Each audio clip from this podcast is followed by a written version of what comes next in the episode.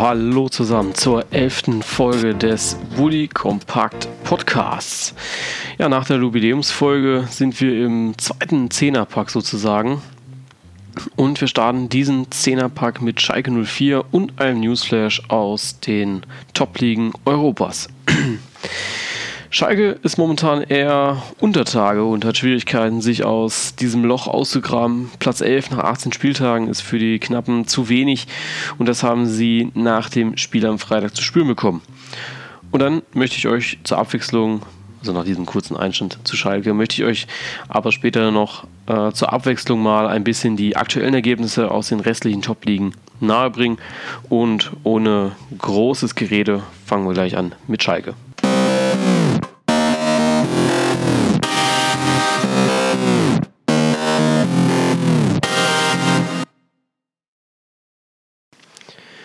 Mit Weinziel sollte alles besser werden. Mit Heidel sollten die Einkäufe, Einkäufe wieder einen Sinn machen. Doch nach 18 Spieltagen ist Markus Weinziel dem Negativrekord von 1993-94 auf der Spur. Das war die letzte Saison, wo Schalke 04 vergleichbar schlecht war, mit neun Niederlagen eben nach diesen 18 Spieltagen. Damals konnten die Schalker dem Aufstieg nur knapp entgegen mit einem Punkt, aber so viel darf man, glaube ich, sagen. Soweit wird es dieses Jahr wohl nicht kommt bei Schalke. Das Duo Weinziel Heidel haben so viel, haben so viel Support bekommen wie schon lange kein Trainer mehr bei den Schalkern. Aber wirklich daraus etwas gemacht haben sie sportlich bisher noch nicht. Heidel kauft am Anfang der Saison kräftig ein. Zehn Neuzugänge für über 40 Millionen Euro. Somit haben die Schalker den dritthöchsten Gehaltsetat hinter Bayern und Dortmund. Und mit dieser Millionentruppe verlor man die ersten fünf Spiele. Erst am sechsten Spieltag gegen Gladbach sicherte man sich die ersten drei Punkte mit einem 4 zu 0 gegen Borussia Mönchengladbach. Bis zum zwölften Spieltag blieben sie dann ungeschlagen, doch dann lief es nicht mehr so rund. In dieser Saison war man bereits tiefer im Abstiegskampf wie jetzt, aber jetzt reicht es den Schalker Fans tatsächlich. Das große Plus von Weinzel und Heidel scheint verspielt zu sein. Nun müssen Ergebnisse her. Deswegen waren viele Fans am Freitag, die im Stadion waren gegen Eintracht Frankfurt, nicht bis zum Ende geblieben. Gleiches gilt auch für Clemens Tönnies, der auch nach 10 Minuten, äh, auch 10 Minuten vor dem Schlusspfiff die Tribüne verließ. Ja, jetzt stellt sich natürlich die Frage, äh, wie lange darf Weinzel denn noch verlieren? Wie lange funktioniert das noch mit äh, Heidel und Weinzel generell? meiner Meinung nach sollte man dieses Jahr Weinziel und Heide noch arbeiten lassen. Und zwar in Ruhe arbeiten lassen. Schließlich ist der Umbruch bei Schalke 04 ziemlich groß. Weinziel ist neuer Trainer, muss das Umfeld erst kennenlernen. Heidel ist neuer Sportdirektor, muss auch das Umfeld erst kennenlernen. Die beiden müssen sich kennenlernen, was allerdings momentan, glaube ich, ganz gut funktioniert. Und die Umbaumaßnahmen im Kader, also auch selbst die Spieler wissen nicht ganz genau, wie spielt der andere und so weiter, waren ja eigentlich auch nicht gerade klein. Natürlich sind viele von den Neuzugängen verletzt, was ein riesen Negativ ist für die Schalker. Aber damit muss man eben auch klarkommen. Hans Seiper sagte es am Wochenende ganz schön. Dieses Jahr sollte man sich darauf konzentrieren, nicht komplett den Heil zu verlieren und alle in Ruhe arbeiten zu lassen. Also Weinzel und Heidel wirklich in Ruhe zu lassen. Und in der nächsten Saison müssen die Champions League-Ränge allerdings angepeilt werden. Dieser Meinung von Hans Sapai, diese Meinung gehe ich ganz, ganz klar mit.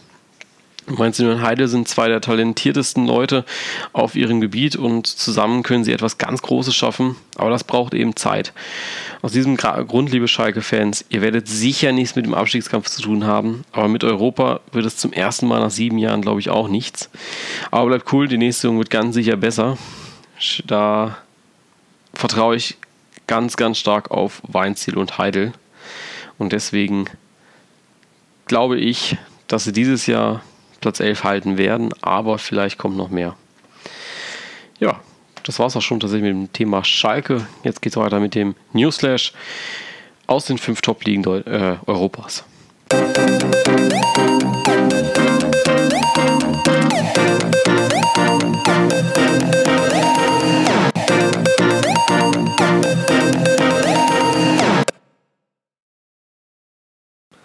So, und dann legen wir los mit dem Newsflash aus den Top-Ligen Europas und da beginnen wir in England in der Premier League.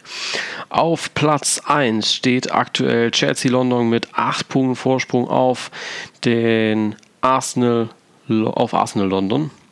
Mit dabei oben sind, Tottenham sind die Tottenham Hotspurs und der FC Liverpool mit 46 und 45 Punkten. Ein bisschen abgeschlagen davon sind dann Manchester City und Manchester United. Ja, die Enttäuschung in der Premier League wird wahrscheinlich Leicester City sein, die momentan nur auf Rang 15 sind, sich ein bisschen mit dem Abstiegskampf beschäftigen müssen mit 21 Punkten. 18, 18. ist ja dort der erste Relegationsplatz. Die haben momentan 16 Punkte, also nur 5 Punkte Abstand. Man wird sehen, wie der letztjährige Premier League-Sieger sich da schlagen wird. Überraschend ist der Aufstieg wieder von Chelsea und auch von Manchester United. Äh, von, von, ja, Manchester United. Äh, man kommt wieder hoch, man nähert sich wieder an und ich glaube, das wird eine relativ spannende Saison noch. Ich glaube nicht, dass Chelsea da alleine diesen Durchmarsch nimmt. Weiter geht es ein bisschen südlicher nach Frankreich. Da führt der AS Monaco mit dem OGC Nizza die Tabelle an. Nizza ja der neue Verein von Lucien Favre, die momentan punktgleich eben mit Monaco mit 49 Punkten und lassen momentan die Millionentruppen von Paris Saint-Germain, Olympique Lyon und Olympique Marseille hinter sich. Marseille hat er jetzt im Winter zugelegt mit Payet, die mit Payet und die Pay äh, von Manchester United und von West Ham.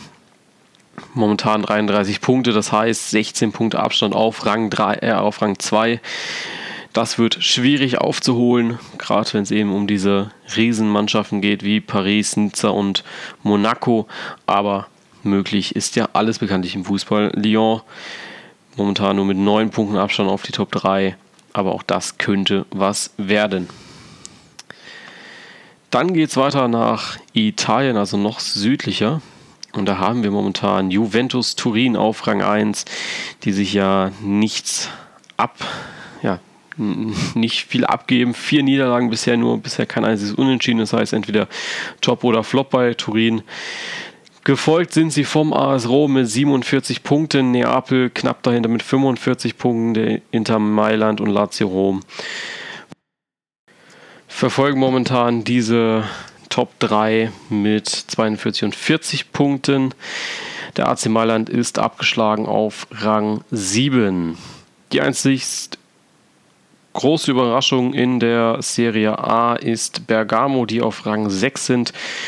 Ich weiß nicht, ob es wirklich eine Überraschung ist, aber ich glaube, da die in den letzten Jahren international nicht so oft vertreten waren, glaube ich, dass das doch äh, eher eine Überraschung ist für alle. Und deswegen glaube ich, äh, man kann es schon Überraschung nennen. Gehen wir weiter südlich. Ich glaube, Spanien ist sogar noch südlicher wie Italien, auf jeden Fall weiter links. Und da sind wir dann in Spanien in der Primera Division wo momentan Real Madrid der Tabellenführer ist mit 46 Punkten. Die müssen allerdings noch gegen den FC Valencia ran. Barcelona und Sevilla verfolgen die Königlichen mit 42 Punkten. Das heißt, der Meisterschaftskampf dieses Jahr nicht ganz so spannend wie in den letzten Jahren, wo man wirklich am letzten Spieltag noch was reißen konnte. Natürlich muss man aber auch sagen, die Hinrunde ist jetzt erst vorbei, sozusagen. Ja, ist jetzt erst vorbei. Äh, ist, ist noch nicht vorbei. Also Hinrunde ist noch nicht mal gespielt bei Spa in Spanien. Die haben ja 20 Mannschaften drin. Ähm, ah, beziehungsweise klar, ist ja schon gespielt. Sind ja schon, sind ja schon am 20. Spieltag. Ähm, Entschuldigung. Real Madrid Erster, Atletico Madrid nur Vierter mit 36 Punkten, sind momentan nicht auf dieser Verfolgungsposition, müssen eher nach hinten gucken, dass sie nicht äh, ja, diesen vierten Platz noch verlieren. Villarreal und Real Sociedad sind da momentan heiße Kandidaten für eine Überraschung in der Primera Division. Ist ganz klar der FC Sevilla, die auf Rang 15 sind, sich nach hinten umschauen müssen, weil ein Abstiegs Platz auf jeden Fall möglich ist. Diese Saison mit Europa sollte man nicht rechnen. So, und dann gehen wir zur Bundesliga, wo wir uns die komplette Tabellensituation einmal anschauen. In den anderen Ligen ist es ja so, dass man äh, eher was mit den Mannschaften anfangen kann, die oben stehen. Äh, in der Bundesliga ist die Tabellensituation natürlich allseits bekannt und deswegen äh, gehen wir da ins komplette Tableau ein oder aufs komplette Tableau ein und wir starten unten mit der roten Laterne, die momentan Darmstadt 98 trägt mit 9 Punkten. Am Wochenende musste man eine herbe Niederlage gegen den 1. FC Köln hinnehmen und verlor somit den ja, ohnehin schlechten Anschluss auf Rang 17 bzw. Rang 16 endgültig.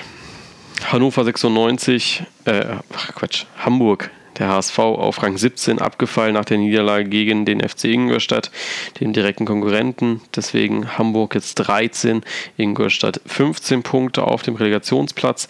Werder Bremen konnte auch keine Punkte gut machen, deswegen bleiben die ebenfalls in Schlagweite mit nur 15 Punkten. Und auch der VfL Wolfsburg hat es nicht geschafft, sich gegen den FC Augsburg durchzusetzen und deswegen ähm, bleiben auch die in Schlagweite mit 19 Punkten. Im Abstiegskampf kann man nur ein Mann, also, bisher zwei Mann oder zwei Mannschaften als Gewinner nennen und das ist eben der FC Ingolstadt, die sich aus dem direkten Abstiegskampf oder aus, aus einem direkten Abstiegsplatz verabschieden konnten. Erstmal sind jetzt auf Relegation und natürlich Borussia Mönchengladbach, die gegen Bayern für Leverkusen eine klasse Aufholjagd gestartet haben. Augsburg kann sich ebenfalls rausziehen fürs Erste, aber auch da bleibt man in Schlagweite. Schalke, da haben wir äh, im ersten Part des Podcasts schon was zu gesagt. Sind momentan auf Rang 11 mit 21 Punkten, 9 Niederlagen, nur 6 Siege, 20, 21 zu 20 Tore. Es ist nicht die rosigste Saison für Schalke. Vor den Schalkern sind die Mainzer, die einen glücklichen Punkt gegen Dortmund mitnehmen konnten. Ein Last-Minute-Tor von Dani Latza rettete den Mainzern einen Punkt. Leverkusen, wie eben schon erwähnt, verlor gegen Borussia Mönchengladbach mit 2 zu 3. Man führte 2 zu 0 nach Toren von Tar und Chicharito und musste sich dann durch einen Doppelpack von Stindl und einem abschließenden Tor von Raphael von den drei Punkten verabschieden. Deswegen bleibt man mit 24 Punkten auf Rang 9 stehen. Der SC Freiburg schaffte es an Leverkusen vorbei, indem man mit 2 zu 1 gegen die Hertha gewann. Köln mit 29 Punkten auf Rang 7 nach diesem 6 zu 1 Erfolg gegen Darmstadt.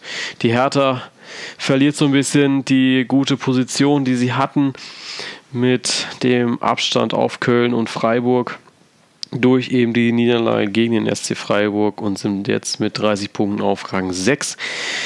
Die TSG Hoffenheim verlor das Topspiel gegen RB Leipzig mit 1 zu 2, 2 zu 1 aus Sicht der Leipziger.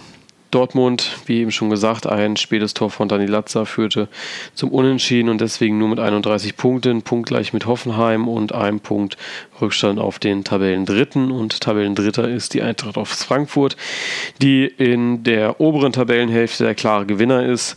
Durch Patzer von Dortmund und Hoffenheim schaffte man es, sich vorbeizuschleichen an allen und ist jetzt auf Rang 3, 32 Punkte, top. Ganz oben spielt sich natürlich dasselbe Bild wie immer ab. Der FC Bayern München bleibt erster, RB Leipzig mit drei Punkten hinter dem Bayern auf Verfolgungsjagd. Wir werden sehen, was das Wochenende bringt. Da muss RB Leipzig gegen Borussia Dortmund ran, also auch ein Duell in der oberen Tabellenhälfte für die Leipziger. Bayern äh, muss vorlegen. Ja, und das war's auch schon mit der elften Folge des Bully Compact Podcasts. Ich hoffe, es hat euch gefallen. Ich hoffe, dass in der nächsten Woche neue Themen reinkommen. Ich bin immer offen für neue Themen und ich wünsche euch, ah, bevor ich euch ein schönes Wochenende wünsche, noch ein Hinweis. Ich hatte jetzt auf Instagram ein Bild gepostet von wegen Whisper Challenge gegen meine Freundin. Ihr habt da schon super mitgemacht. Da sind super schwierige Wörter und ich habe echt schon so ein bisschen Bammel, wie ich das alles hinkriegen soll oder wie wir das hinkriegen sollen, ob wir da auch wirklich viel erraten. deswegen schreibt weiter, fleißig rein, ganz wichtig. Und dann versuchen wir uns da mal dran. Also ich glaube, so Wörter wie Konopianka wird schwierig. Deutsche Nationalmannschaft ist natürlich einfach sehr lang. Einwechselspieler Timo Werner, das wird leichter, glaube ich. Indirekter Freistoß. Also macht weiter so, das läuft schon ganz gut. Und Jetzt wünsche ich euch aber ein schönes Wochenende. Ich wünsche euch viel Spaß in den Stadien. Ich bin am Sonntag in Stuttgart gegen Fortuna Düsseldorf geht's da. Deswegen gibt es am Sonntag die Bilder zu den äh, einzelnen Spielen, also den Spielergebnissen erst später. Äh, ich werde dafür aber ein paar Eindrücke mitnehmen aus dem Stadion und werde euch dann nächste Woche Mittwoch im Podcast ja, so ein bisschen erzählen von, wie es war. Ich glaube auch, dass wir so das ein oder andere Video drehen werden, während wir unterwegs sind und im Stadion sind natürlich. Und jetzt wünsche ich euch ein schönes Wochenende in den Stadien. Viel Spaß beim Fußball gucken, bleibt sportlich und bis dann.